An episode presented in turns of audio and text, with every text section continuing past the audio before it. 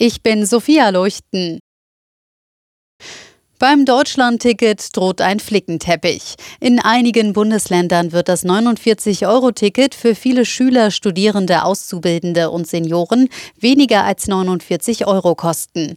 Die Länder planen das Ticket für bestimmte Personengruppen günstiger anzubieten und die Differenz aus eigenen Mitteln zu finanzieren. In Deutschland gibt es sehr viel mehr Verkehrsbünde als Bundesländer. Es könnten also alle paar Kilometer andere Regeln gelten.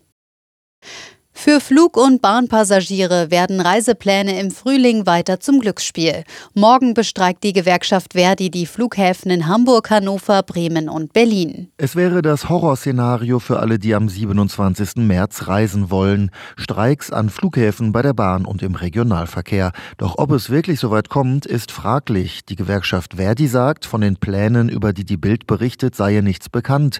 Und laut der Eisenbahn- und Verkehrsgewerkschaft EVG sei über neue Warnstreiks Streiks noch nicht entschieden worden.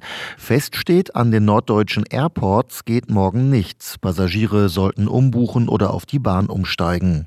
Thomas Bremser, Nachrichtenredaktion.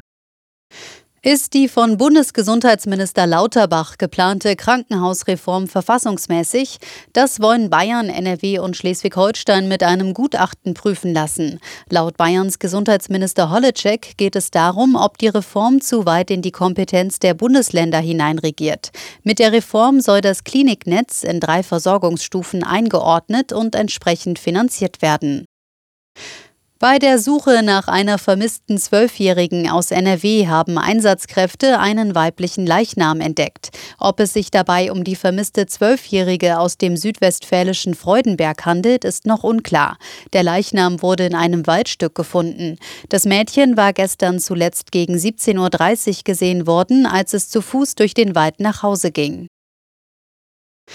Im Aufstiegsrennen der zweiten Fußball-Bundesliga hat Hamburg einen Dämpfer kassiert. Die Hansestädter verloren am 24. Spieltag in Karlsruhe mit 2 zu 4.